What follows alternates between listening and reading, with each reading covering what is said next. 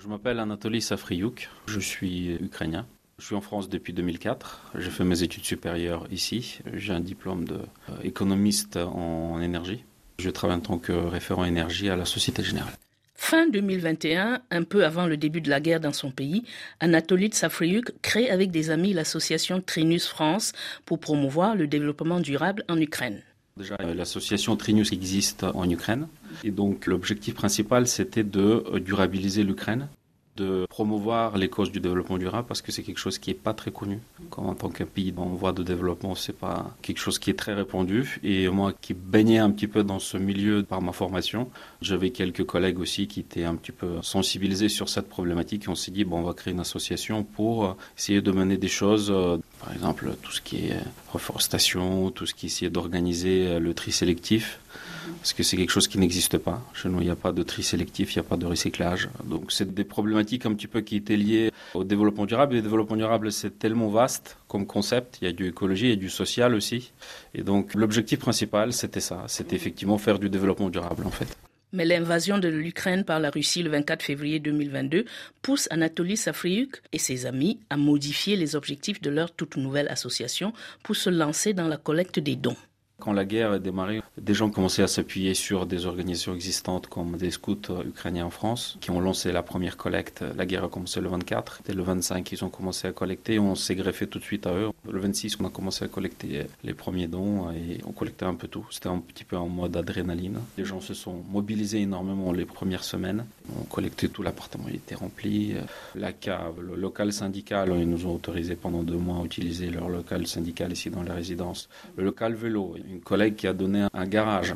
Après, l'entreprise CTO du côté de l'école primaire qui a mis à disposition un atelier. Donc on utilisait vraiment les différents moyens qu'on pouvait avoir et on a collecté à Vézinay, à Saint-Germain-en-Laye, à Versailles, à Château par le réseau des personnes qui nous appelaient en disant bah, je peux mettre à ta disposition un poids lourd. Deux, trois jours après, bah, c'est trois poids lourds. Après, c'est sept poids lourds. Et après, on organisait la logistique pour l'amener dans des entrepôts.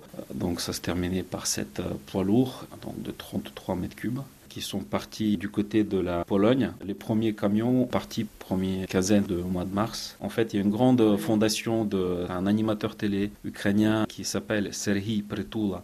C'est l'une des plus grosses fondations aujourd'hui et l'une des plus fiables qui existent en Ukraine. Et en fait, ils ont mis des entrepôts à disposition des différentes organisations qui voulaient aider l'Ukraine à la frontière entre la Pologne et l'Ukraine. Et donc, en fait, tout le monde livrait là-bas. C'est comme ça qu'ils ont pu, en prêt, envoyer tout ça et livrer. Une fois les dons acheminés sur place via la Pologne, il fallait encore les distribuer dans une Ukraine sous les bombes et toujours avec l'aide de la fondation Seri Pretula, comme l'explique Anatoly Safruk.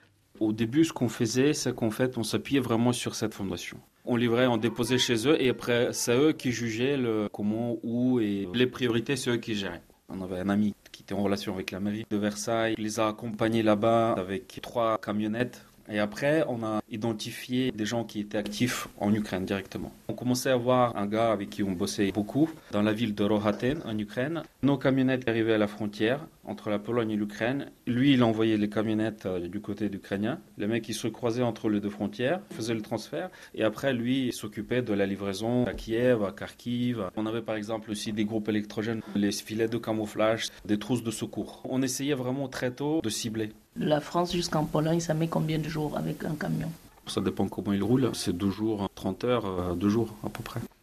Au début de la guerre, l'association Trinus collectait tout ce qui pouvait être utile sur place, notamment les vêtements, les produits alimentaires, les médicaments de première nécessité, les matériels médicaux en tout genre et même des véhicules. Aujourd'hui, après un an de combat, les populations en Ukraine ont de nouvelles demandes et l'association a dû réorienter ses services davantage vers l'éducation, les matériels militaires et le soutien psychologique des gens qui sont impactés par les conflits, notamment l'aspect psychologique qui est très important. Commence à avoir vraiment des séquelles psychologiques larges. Une membre de notre association a commencé une pratique psychologique. Via notre site web, on va créer un bouton d'inscription aux consultations psychologiques pour les militaires ou les familles des militaires ou des familles impactées directement par le conflit. Mais c'est des psychologues qui sont plusieurs à se relayer, donc on va les laisser les gérer. Et donc ça, l'aspect psychologique, il y avait aussi ce qu'on appelle euh, la bataille de l'hiver, donc les groupes électrogènes, les coupures d'électricité. Là aussi, nous étions aidés par la Société Générale, l'entreprise où je travaille. Il y a une association interne euh, qui s'appelle Talent et Partage. Ils nous ont accordé une subvention de 6500 euros pour qu'on achète 5 groupes électrogènes pour des groupes scolaires. C'est quatre écoles en fait. Et après, bon, on va essayer de s'orienter sur tout ce qui est éducation, tout ce qui est social. En fait, on collectait un petit peu tout jusqu'au mois de juillet. Aujourd'hui, on demande aux gens en Ukraine, fournis-moi la liste. Et moi, à partir de cette liste, je vais essayer de te retrouver le plus de choses possibles. Par nos contacts du côté militaire, on continue à les satisfaire leurs besoins, notamment on a acheté un drone, on a livré aussi. Donc il faut qu'on rachète un deuxième drone. Le prix d'un drone, c'est 4500, 5000 euros à peu près. C'est un truc qui voit avec une caméra thermique. On a acheté aussi des 4x4 par exemple pour l'armée, des pneus. Est-ce que vous avez encore de la famille sur place, Anatolie de Safriuk Oui, oui, j'ai mon père qui est là-bas, j'ai ma grand-mère du côté paternel. Mon père, il est proche de la Roumanie. On est la seule région euh, qui n'a pas encore été bombardée. Pourquoi vous êtes venu en France? Pourquoi la France et pas un autre pays? C'est une anecdote, c'est un peu par hasard. Parce que la scolarité en France était gratuite. On n'est pas d'une famille riche. Et en fait, j'apprenais l'anglais jusqu'en terminale. Je commençais à apprendre le français en terminale. Et au début, je devais aller en Groningen, aux Pays-Bas. Mais sauf que là-bas, il fallait avoir plus de ressources pour couvrir ton année de scolarité et en plus il fallait payer la scolarité. Donc c'est là où on a dit ben bon, en terminale, on va te swapper sur le français parce que mes parents voulaient que j'aille faire mes études en France pour avoir une éducation occidentale de meilleure qualité. Ben, c'est comme ça en fait que je suis arrivé à l'université de Bourgogne. Dijon, c'est ma deuxième patrie. Qu'est-ce qui vous manque le plus de l'Ukraine? Ce qui me manque, je pense, bah, tout. Hein. En fait, l'Ukraine, moi je trouve, le gros problème, c'est la corruption. Donc on essaye, euh, nous par exemple, de contourner le plus possible l'État. En France, c'est effectivement, il n'y a pas de corruption. Il y a quand même pas mal d'histoires de papier, de bureaucratie. Et après aussi, bah, la France, il nous a beaucoup donné. Il nous a permis de nous établir, il nous a accueillis. Ça challenge et ça permet d'être performant. Comment voyez-vous l'avenir? Moi, je pense que c'est quelque chose qui va durer pas mal de temps. De toute façon, en fait, nous vivons un conflit existentiel avec les Russes. Ils ont du mal à comprendre qu'en fait, on est des gens différents on a notre langue, on a notre culture. Nous sommes en train de vivre comme une énorme émancipation en Ukraine.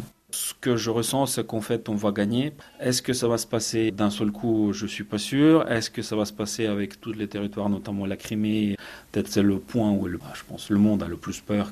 Une adresse pour contacter l'association Trinus France fr.trinus.org. Je répète, fr.trinus, T comme Thérèse, R-Y, N comme Noël, U-S.org.